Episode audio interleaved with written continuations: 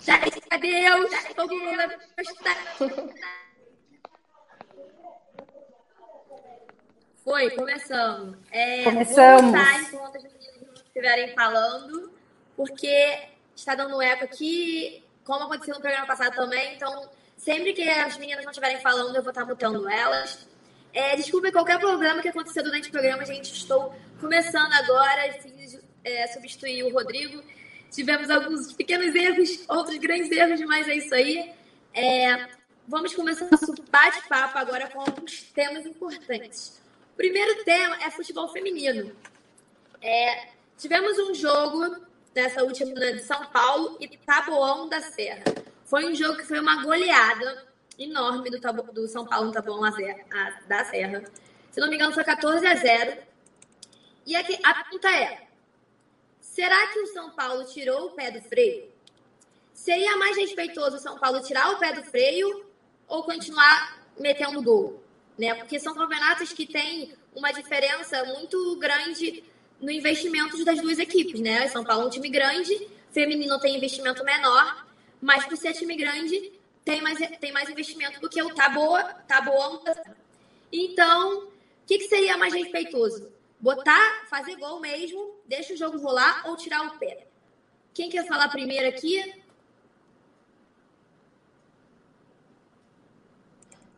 É, assim, na realidade o placar foi 20. Oi, pode falar.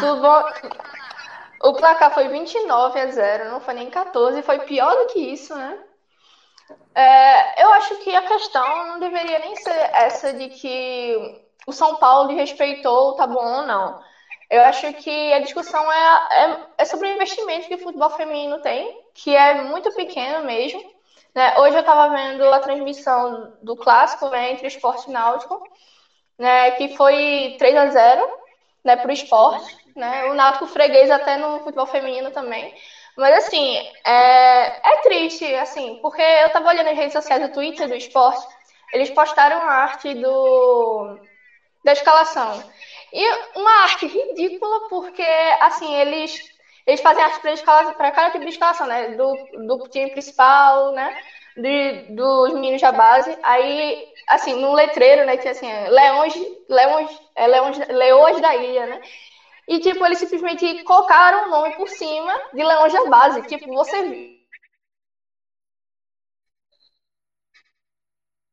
Uma, uma edição ridícula, né? É para ver como as meninas são desvalorizadas. Mas voltando para o jogo do São Paulo, é, não acho que tenha sido desrespeitoso, mas é justamente a questão de investimento, porque foi triste a declaração da capitã do Tabuão após o jogo, falando que elas só usam a camisa ali para só usam a camisa durante durante as partidas para representar mesmo, porque elas não têm nem uniforme, elas recebem salário, né? E a capitã mesmo falou que ela ela, ela espera muito mais porque ela ela ela tá lá pelas meninas, ela espera que o campeonato que o campeonato, né, o do futebol feminino seja uma vitrine para as meninas que são mais jovens. Então, são meninas ali que têm sonhos, só que elas esbarram na dificuldade muito grande que é não ter investimento. Né? Que é, é triste, assim, porque eu acho lindo como existem torcidas, assim, do Corinthians, do, do Santos, até do, da, do Ferroviário, né? É do Fluminense eu também vejo, assim, apoiando o time feminino, né? Mas é, é, se é ruim para as meninas desse, desses times que são maiores, né? Como o São Paulo, enfim, imagina para times menores como o próprio Tabuão, que sofreu um massacre. Mas que muito por culpa do mau investimento no futebol feminino, elas sofrem muito com isso. Para consertar a merda que eu falei, é... na verdade, elas já tinham perdido de 14 a 0 no jogo anterior. E aí, quando jogaram contra o São Paulo, perderam de 29 a 0. Então, assim, foi mais massacre ainda né? Mas eu acho que é isso que muito que você falou. É, as meninas não, não têm tanto investimento. É, você falou também no Fluminense. Eu vejo muita mobilização da, da, torcida do Fluminense, não só as mulheres, os homens também. Inclusive, é, o, o vôlei feminino do Fluminense tem muito apoio da torcida do Fluminense de futebol masculino. Então, essa torcida também tem no futebol feminino. Então, acho interessante esse público migrar E a gente também atingir outros públicos, outras mulheres também que se interessem, outros homens que se interessam, se interessem também pelo futebol feminino, né? Acho que o futebol feminino é um público próprio, mas também pode herdar é, torcedores do, do futebol masculino. Alguém quer falar mais alguma coisa sobre esse tema? Não? Não? Bom, agora nós vamos para uma questão importante do campeonato masculino de futebol. Que se você analisar a tabela do brasileiro, nós veremos nos três primeiros colocados times que possuem técnicos estrangeiros. Só ali atrás tem o Odaí, o único brasileiro ali no G4, o melhor técnico brasileiro bem colocado, mas os três primeiros são estrangeiros. O que, que vocês acham que realmente o técnico estrangeiro que está influenciando nessa, nessa tabela do brasileiro, deles estarem aí em cima? Ou é o investimento do, dos clubes, porque se foram clubes que fizeram bastante investimento? Ou um pouquinho dos dois? O que, que vocês estão achando disso?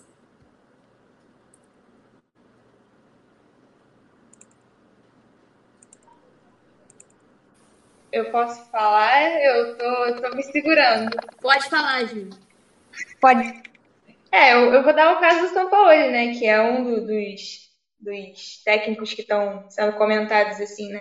É porque você vê um, um, um, assim, na minha opinião, que você sente uma qualidade, assim, nos técnicos brasileiros, né? Tanto, eu falo como Mano Menezes, por exemplo, como Lucha, que tem uma outra visão, acho que é uma visão bastante re, é, retrógrada em tudo que está acontecendo, sabe? Você não vê um, um, time ofensivo na mão do Lucha, na mão do Mano, na mão até mesmo do Odaí.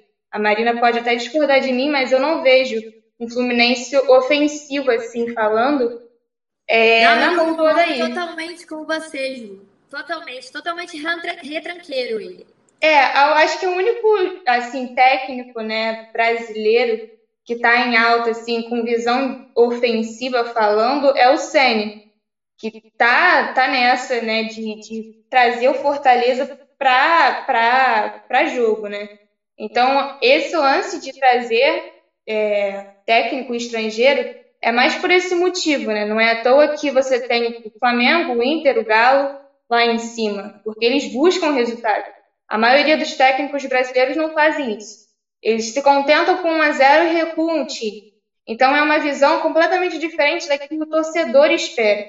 Não, não digo isso só pelo Jorge Jesus do ano passado do Flamengo, mas sim por acompanhar é, campeonatos estrangeiros como Champions e, e, por aí vai. Então você sente a falta de um, um, um time ofensivo no Brasileirão, entendeu? Então você chegar e ter na tabela é, os três maiores, né, os três que estão na disputa, assim, de frente, tendo um, um, um, técnico estrangeiro, você sente uma diferença. Não é à toa que o Palmeiras, o próprio Palmeiras, ele descartou a possibilidade de contratar um técnico brasileiro após a demissão do Luxo. Ele está contratando, está buscando técnico estrangeiro. E não é à toa. E quando você fala de investimento, é lógico que pesa. Você tem um Flamengo que tem um elenco que, na minha opinião, tem dois times para jogar. Eles têm um, um, um elenco, assim, claro para jogar. Assim como o Galo tem. O Galo, para mim, está em construção. O Inter, para mim, tem chaves bastante interessantes de ser analisada, como eu falei, mencionei até nos comentários agora. O Patrick é bom, o Heitor é bom, o Galhardo é bom. Então você tem um time bastante bom de ser jogado, de ser, assim, usado mesmo. Então é, é uma mistura disso, né? A mistura do técnico ofensivo, que o time, né, o, o, o espaço brasileiro, assim, não oferece, os técnicos brasileiros não oferecem, então você tem que recorrer a técnicos estrangeiros e os investimentos que os times estão fazendo. Então, é isso. Eu não sei se alguém discorda ou quer complementar, mas na minha opinião é basicamente isso. É, essa visão assim, né? Tá. Pode falar, é, é, eu, eu acho que é uma, uma união de, de tudo um pouco, assim, sabe? E eu acho que, por mais que o pessoal reclame muito, tipo, ah, não dá oportunidade para para os técnicos brasileiros, eu acho que os técnicos brasileiros eles estão com a mente muito fechada na hora de, da, das decisões, sabe? e já o pessoal de fora uh, já, já vem com uma outra visão, tipo o Tchatcho. Eles vêm, uh, ele foi muito estudado, entendeu? Ele foi muito estudado pela, pela comissão técnica do uh, pela direção do Inter, inclusive antes de ser colocado como especulações, porque o pessoal fala, ah, é porque isso é uma especulação, gente, não é que isso é uma especulação. Eles fazem isso exatamente para ver qual vai ser a reação da torcida, entendeu? Daí eles vão lá e largam os outros dois nomes, ou então só mais um, para ficar essa, para ver na balança para qual lado a torcida pesa mais, sabe? No que eu nem lembro qual foi o outro nome que saiu junto com o do Poder. E eu fui uma, eu não conhecia o trabalho dele, fui atrás para acredito que não seja a única que quando não conhece um jogador ou um, um técnico assim, vai lá e corre atrás para meio estudar sobre a pessoa e opinar, né? Então eu fui atrás e eu vi que ele tinha ele tinha bastante nome e tudo mais, sabe? Daí vi o Dali falando dele também, aquela coisa, tipo, para nós aqui pesa muito quando o Dali fala, sabe? Uh, inclusive, quando o Dali também falou do, do Guerreiro, tipo, ninguém foi muito atrás, tipo assim, do que tinha acontecido no passado dele aqui no Brasil, sabe? Pessoal tudo foi muito pelo que pesou. E eu acho que. Hum, e outra também que eles vêm com equipes também deles, entendeu?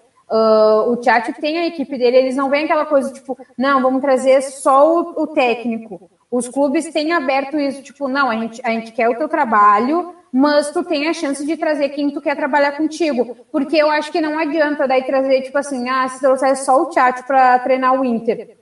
Como é que ele ia abrir, a cabeça dos caras que estão aqui e pensam igual o pessoal que, que treina os times os brasileiros que treinam uh, times brasileiros. Eu acho que não daria certo, sabe? Então acho que também o pessoal está começando a olhar com outros olhos também o pessoal da de, os técnicos de fora e acho que os técnicos brasileiros precisam abrir muito mais essa mente assim que, e perceber que cada time tem um puta de um leque de, de opções não, não, né, não tô com muito crédito para falar aqui, porque ultimamente meu, meu, meu técnico tem errado feio com nomes escrachados aí, né?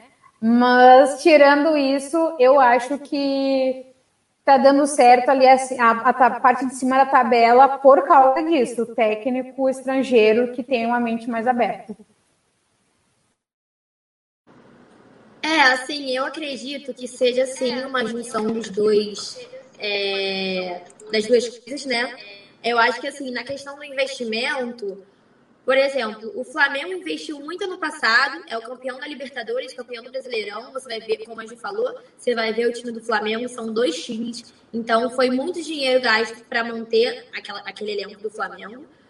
Esse ano, o Atlético Mineiro foi um time que foi o time que mais gastou, mais, gastou, mais investiu no, Então, também né? O Inter que não, acho que comparado com os demais, foi que gastou menos. Então, acho que na questão do dinheiro, esses dois times foi muito, influenciou bastante. Mas os técnicos estrangeiros com certeza dominam. Eu acho que foi isso muito que a Jandra falou e que a Ju falou também. Eles têm uma percepção muito diferente dos técnicos brasileiros. Eles são mais ofensivos. E é o que a torcida normalmente busca um técnico mais ofensivo. Então a gente fica, meu Deus, para, não volta o jogo, para de recuar e, né, um técnico que seja mais flexível, que consiga mudar o esquema tático do time é, de acordo com as peças e com o adversário que ele for jogar. Eu acho que os técnicos estrangeiros conseguem fazer isso muito bem. Eu também percebo muita diferença quando eu vou ver é, os treinos, né? Todos os jogadores, vários jogadores do Fluminense saíram para a Europa e eles alegaram que a intensidade dos treinos são muito diferentes. Então, assim, eles, eles demandaram tempo para se acostumar com os treinos e com o desgaste físico que eles tiveram na Europa. Então, a gente vê que a gente está muito atrasado até nos treinos. Então, é um absurdo. Assim, os, os técnicos brasileiros têm que se atualizar. Se não pode dar piti igual o Lucha deu, igual o, igual o Renato deu, na época que eles é, entraram de frente com Jesus, né? Eles têm que se atualizar, porque senão eles vão ficar para trás mesmo. Então, isso aí, a gente acaba, às vezes, optando por um nome desconhecido de fora né? Igual a Diana falou que não conhecia muito o trabalho do Cudê. Então, às vezes a gente, caraca, não tem noção do técnico, mas a gente tem mais confiança porque a gente sabe do trabalho dos técnicos brasileiros e sabe que a gente não espera muito deles. Então, por não esperar muito deles, a gente prefere uma opção que a gente não conheça, porque a gente já vai esperar mais. Né? Eu acho que é basicamente isso. Alguém tem alguma coisa para salientar aqui? Vamos ver os comentários. A Carol aqui comentou, está participativa nos nossos comentários. Desculpa, Carol, não consegui botar muitos seus comentários, porque estou com três, duas, três telas aqui, é uma confusão. Mas a Carol falou que os técnicos brasileiros têm medo de vencer. Que a gente não vê muito dos estrangeiros que, que somar um gol vai para cima e não fica se acovardando, travando o jogo. Eu acho que é realmente isso, acontece muito isso. Eu vou desmutar vocês aqui, talvez fique um eco aí. Mas o que, que vocês acham desse comentário da Carol? Não, ela. Eu acho que. Pode falar, Diana, fica à vontade. Tá, é que não sei para vocês, mas para mim tá um delay e um pequeno eco, assim. Mas eu acho que os técnicos brasileiros têm muito esse negócio uh, do medo de errar, entendeu? Eles não se permitem a, a isso, tipo, errar, uh, e daí eles ficam uh, trancando o jogo, entendeu? Eles, tipo, jogam muito recuado, entendeu? Fazem uma, uma escalação que não é, e é aquela coisa também, porque eles têm muito esses. Porque vocês podem perceber que muitos dos técnicos, é uma coisa que eu já comentei em, em outros programas, uh, de grande parte dos técnicos serem.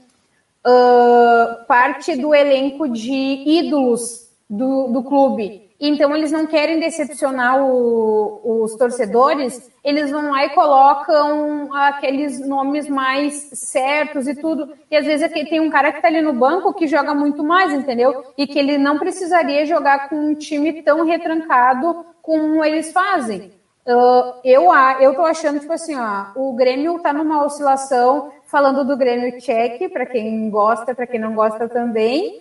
Um, de o Renato, eu acho que está errando muito nisso, entendeu? Porque tá querendo agradar a torcida e no fim tá nesse alto, nesses altos e baixos aí do, do, campe, do campeonato e não tá conseguindo nenhuma coisa nem outra, entendeu? Acaba que a própria torcida tá pedindo muito a saída dele ainda, uh, por mais que ele esteja uh, ganhando, empatando, sabe? Eu acho que ele é um do e o Renato é, é um dos técnicos que, que dá muito chilique também, aquela coisa assim, sabe? Aqueles pulos de criança mimada ali no, no, na beira do campo, mas com erros dele. Tipo, ninguém amarrou ele numa cadeira e mandou ele botar aquela escalação ali, sabe? E eu acho que ele tá zoando bastante com a carreira dele fazendo esse negócio aí, sabe? Acho que ele tem que se permitir errar, aí ele vai perceber onde está acontecendo isso para poder corrigir e pararem de, tipo, criticar o time que chama gente de fora, porque não adianta. Se eles daqui não investirem em uma qualificação, porque uh, não estudarem, não olharem outros jogos, daí não adianta, a gente vai continuar chamando gente de fora. Eu, pelo menos, sou do voto de, tipo, não tem ninguém aqui que está fazendo bom, vamos para fora, vamos abrir essa janela.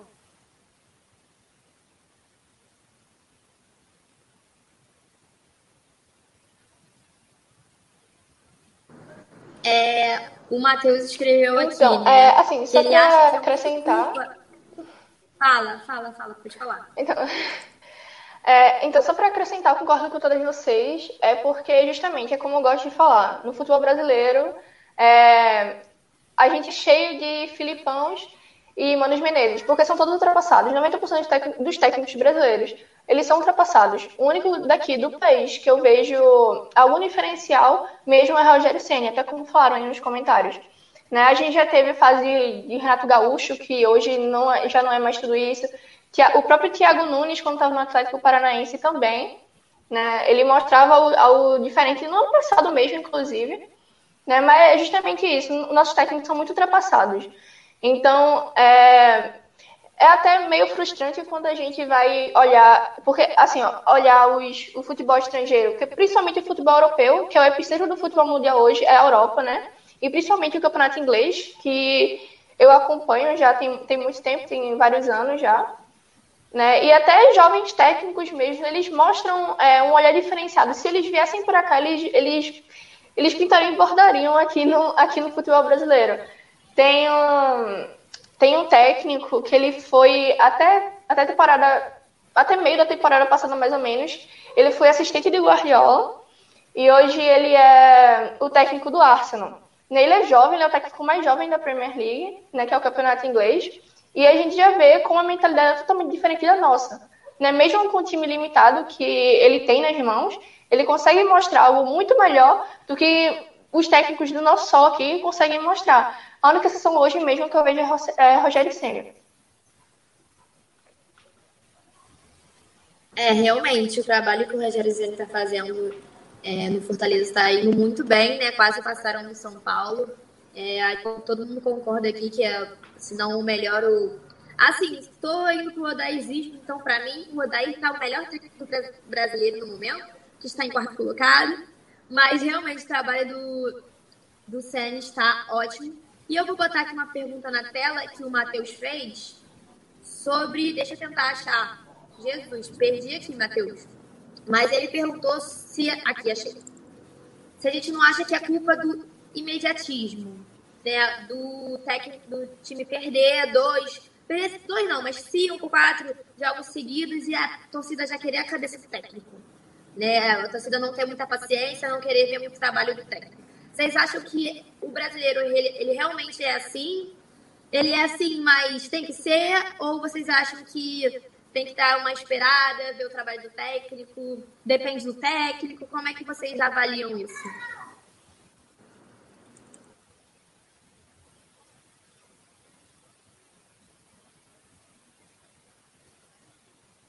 A Ju tá muda. Eu falo? Pode falar, pode falar Ju. Quer falar primeiro? Não, não, pode falar, ah. Ju. Essa questão de, do imediatismo eu acho muito em relação não a só técnico, mas como jogador da base. Eles esperam muito de, de um, um, jogador logo de cara, assim como um técnico. Tanto é que isso aconteceu com o próprio Domenech, né? E o cara veio já perdendo de goleada, já veio embalado falando é, que queria de volta Jesus e tudo mais. Então, é porque, querendo ou não, o, o, futebol, ele, ele é muito disputado, né? Qualquer jogo, querendo ou não, vale muita coisa. Então, se você não jogar da maneira como deve jogar, ou seja, ganhando e tudo mais, acaba frustrando um, um torcedor, né? Eu vejo, por exemplo, na época do Dudamel. O Dudamel demorou muito e mesmo assim não fui. Então, aquilo que você... Lógico, você tem que ter a paciência. Mas a partir do momento que você vê que não está fluindo, não está dando resultado, você pede um outro técnico, você pede outras oportunidades, outras chances para outras pessoas, sabe? Então, a questão do imediatismo acaba atrapalhando sim um técnico de fazer seu papel, seu, seu dá, mostrar o seu trabalho. O Domenech foi assim, eu acho que o Domenech ele tem muito para agregar ao Flamengo, mas mesmo assim tem gente pegando no pé do cara, sabe? O cara, ele, querendo ou não, não é um Jorge Jesus da vida que, querendo ou não, chegou, não demorou muito e já se adaptou.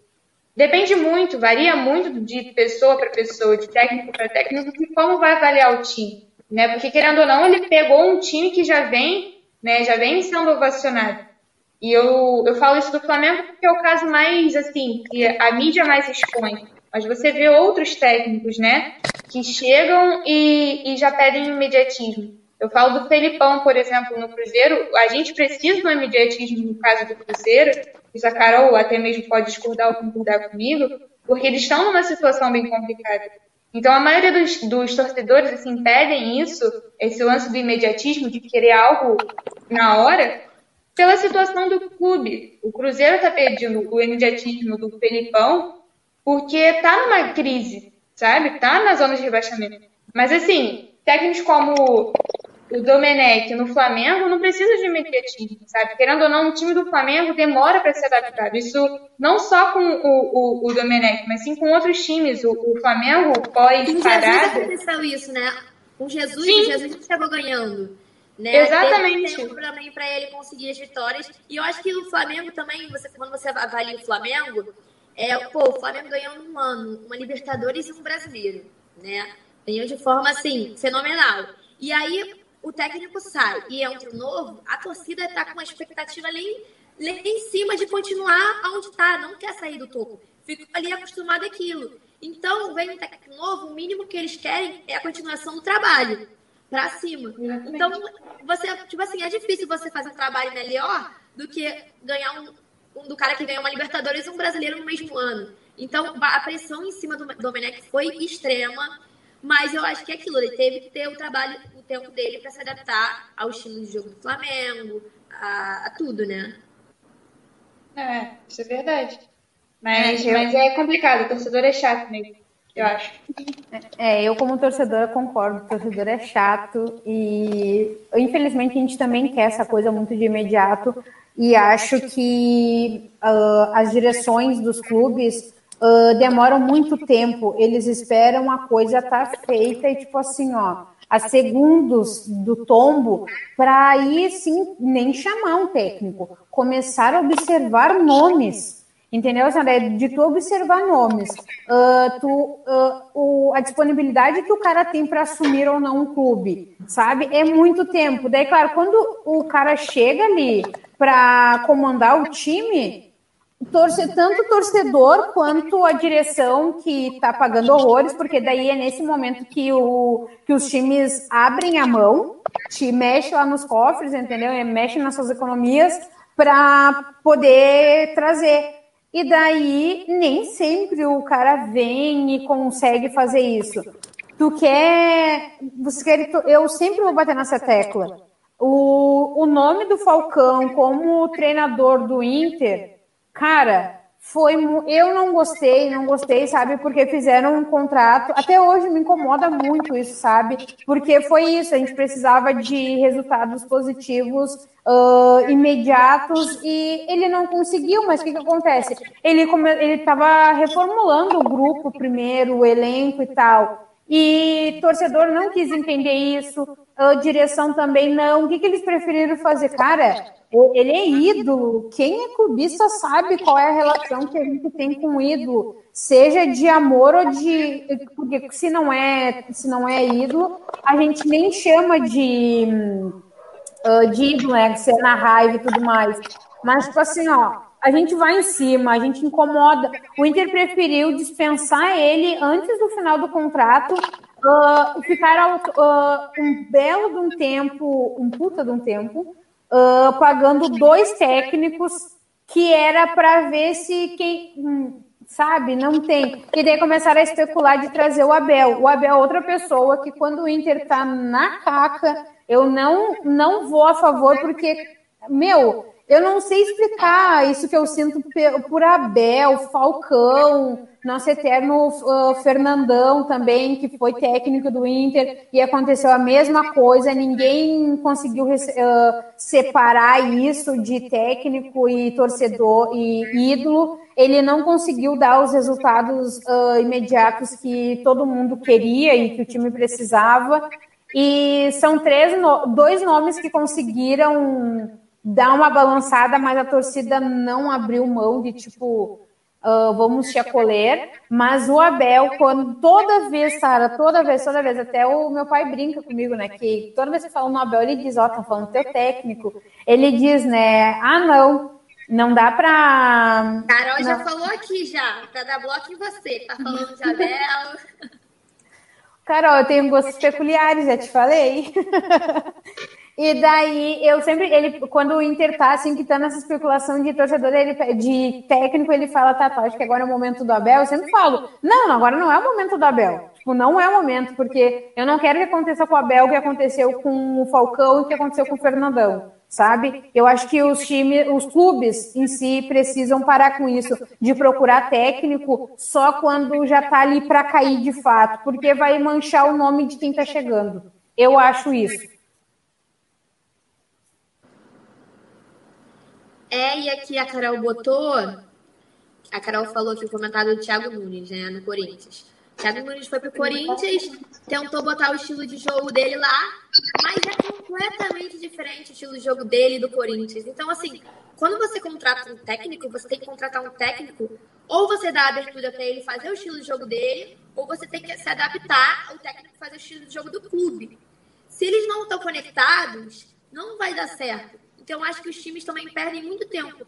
Ao invés de perder tempo procurando o técnico certo, indo em busca de um técnico que tenha as características do clube, que vai jogar junto com o clube, eles vão que nem loucos em qualquer técnico para ver se vai dar, se vai funcionar. E aí depois eles reclamam que a torcida está pedindo o técnico fora.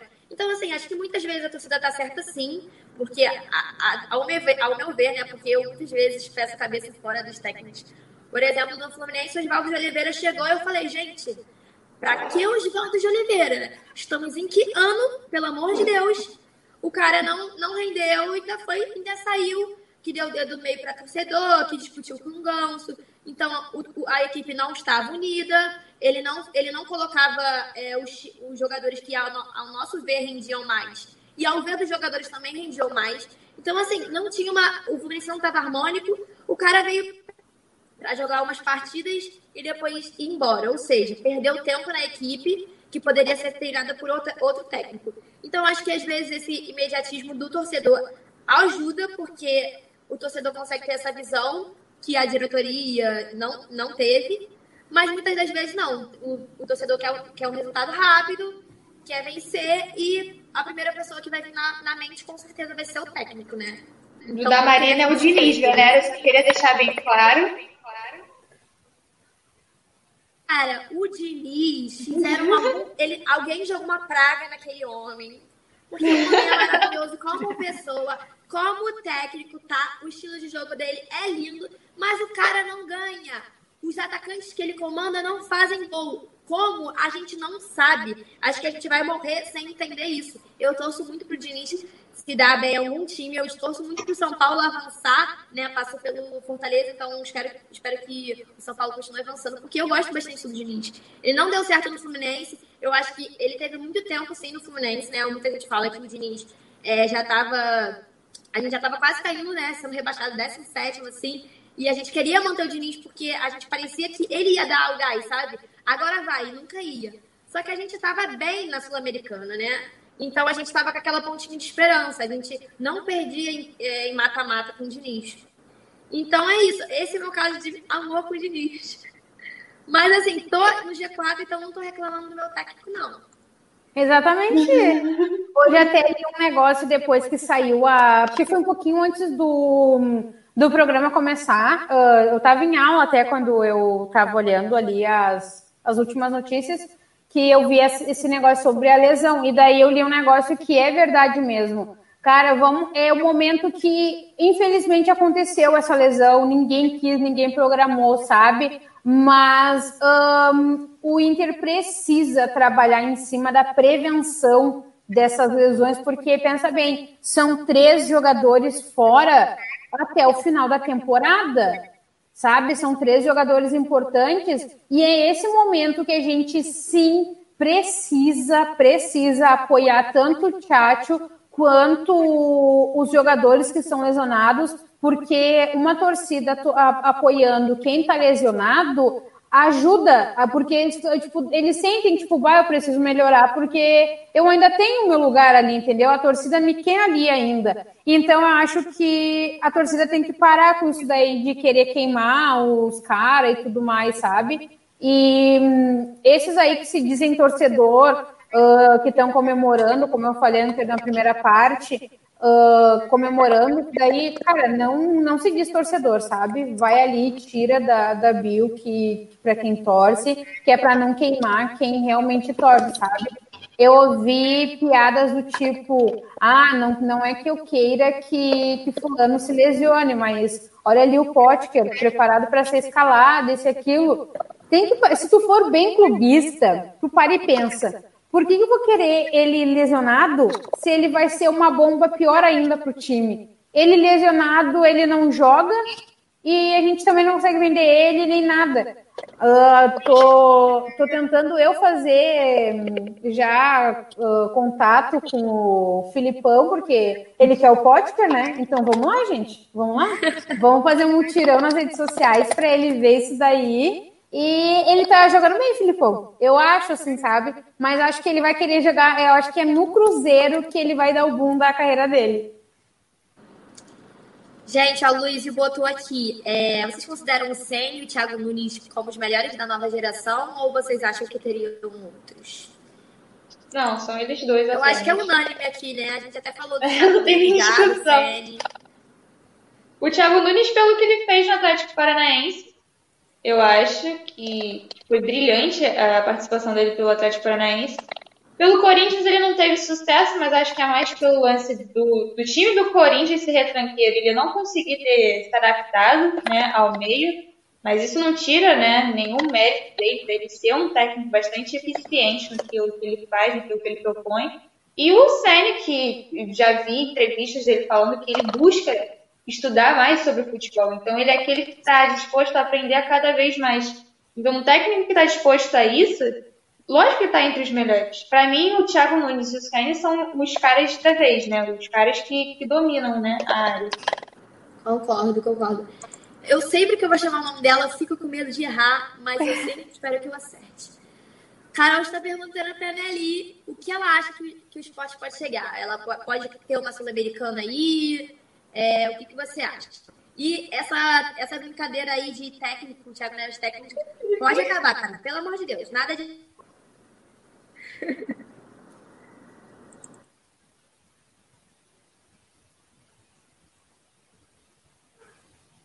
Tá mudo. Rapaz, é complicado, né? Eu rio muito com essa história de Thiago Neves ser técnico. É muito engraçado. Mas eu não sei, ele, se ele jogar bem, eu espero que esse, esse dia chegue, né?